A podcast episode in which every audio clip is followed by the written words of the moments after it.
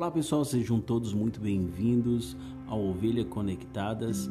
Aqui quem vos fala é o Ozzy e este é o segundo episódio desse podcast que eu tenho certeza que vai abençoar muito a sua vida. Fique ligado porque Deus vai falar contigo.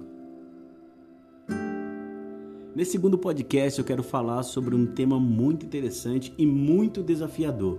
Por que desafiador? Porque todos nós temos medo de mudar. Todos nós, de alguma maneira, nós temos alguma resistência à mudança. E agora, deixa eu te falar uma coisa. Como nós entramos e saímos determina a forma como nós viveremos a próxima fase da nossa vida. Né? Nós precisamos, de todas as maneiras, superar a mudança e esta crise que gera em nós com exatamente com essa mudança.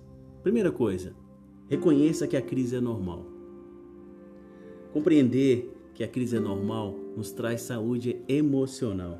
Sempre que enfrentamos ou sempre que você enfrentar períodos de transição, você passará por uma crise. A crise é normal no processo de crescimento. Durante a transição, o mais importante é o que está em sua mente e em seu coração e principalmente no seu espírito. Onde você está não é tão importante como quem você é. Enquanto Deus altera o local onde você está, mantenha-se receptivo e permita que Ele mude quem você é. Você poderá deixar o ambiente e as circunstâncias antigas, mas lembre-se, você sempre levará seu espírito com você. Segunda coisa que eu quero que você entenda: siga o padrão do Senhor. Perdoe.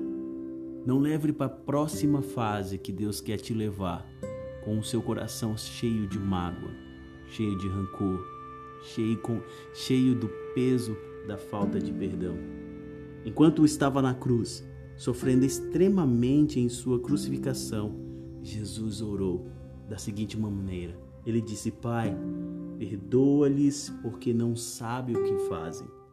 Ah, o perdão de Jesus abriu o céu para nós. Deixa eu te falar uma coisa. O perdão abre, a falta de perdão fecha. Se desejamos abrir, temos de perdoar. Você já parou para pensar nisso? Será que em algum momento da sua vida você tem batido em algumas portas, sejam elas emocionais, espirituais, ou até, menos, ou até mesmo na sua vida e você tem visto que nada tem acontecido? Será que seu coração não precisa de liberar perdão, de pedir perdão? Quando não perdoamos alguém no coração, isso fecha áreas de nossa vida. O perdão é sempre uma dádiva. Nunca podemos tê-lo como posse ou mérito. Preste atenção nisso. Sempre saia de uma situação perdoando a todos e tudo. Não semeie as sementes do seu passado nos campos dos nossos relacionamentos. O seu passado tem que ficar para trás e você tem que viver uma nova fase da sua vida com o seu coração limpo, porque você perdoa. Terceira coisa, admita que Deus é sua fonte. Ele é, sua ele é a sua fonte de todo o sustento. A próxima coisa que precisa fazer em períodos de mudança é admitir que Deus é sua fonte.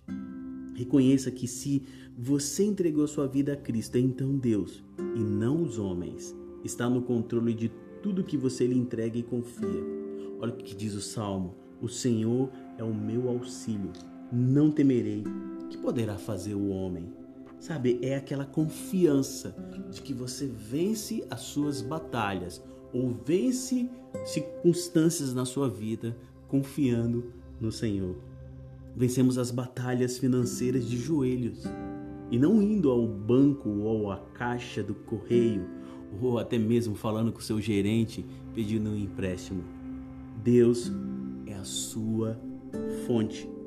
Não podemos compensar com sacrifício o que perdemos por causa da desobediência. Sabe, deixa eu te falar uma coisa. A gente precisa confiar em Deus. A gente precisa entregar o nosso caminho ao Senhor. A gente precisa esperar de que Ele é a nossa fonte de todo sustento. Esperar que Deus nos livre instantaneamente das consequências de uma vida inteira de erros não é fé, mas presunção. Não nos desapontamos na vida com base naquilo que alcançamos, mas no que esperamos a alcançar. Quando esperamos que as bênçãos de Deus coincidam com as nossas decisões, estamos nos encaminhando para sofrer desapontamentos. Sabe, assim como o perdão abre os relacionamentos, dá, abre o caminho para as bênçãos. Quem sabe você tem retido aquilo que Deus quer dar? Quem sabe você tem retido nas suas mãos aquilo que Deus quer prosperar?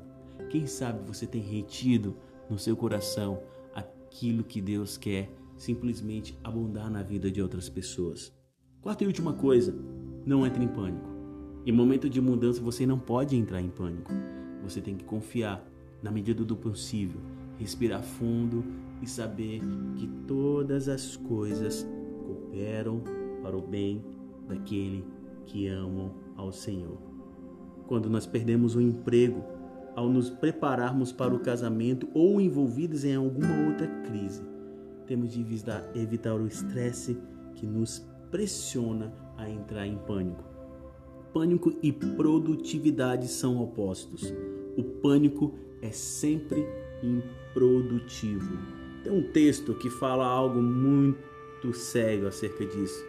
Até quando cocheareis entre dois pensamentos? Se o Senhor é Deus, seguiu. Se é Baal, seguiu. Chega um momento da nossa vida que a gente precisa definir o Deus a quem nós nos curvaremos. Às vezes nós estamos nos curvando diante do Deus Baal, que é um Deus que representa o dinheiro nas nossas vidas. Sabe, deixa eu te falar uma coisa. Se curve diante do Deus todo provedor.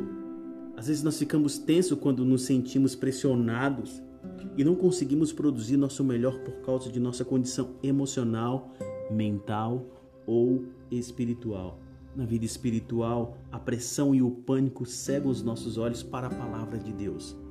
Trazem depressão ao espírito, reduzem a fé, afetam a prática da oração e retardam o recebimento das respostas.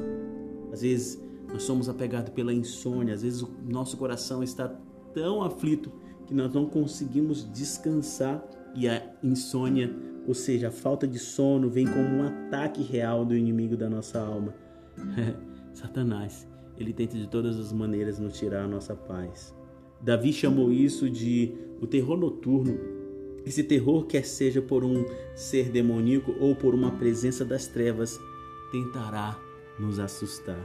É por isso que nessas horas nós precisamos descansar. Descansar em Deus.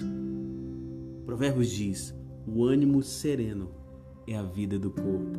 Davi afirmou: Não te assustará do terror noturno, nem da seta que voa de dia, pois disseste: O Senhor é o meu refúgio.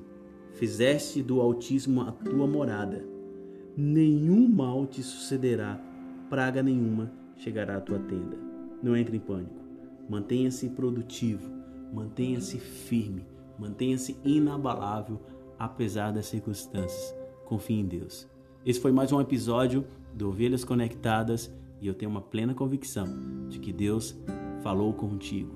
Obedeça a voz do Espírito Santo. Deus te abençoe.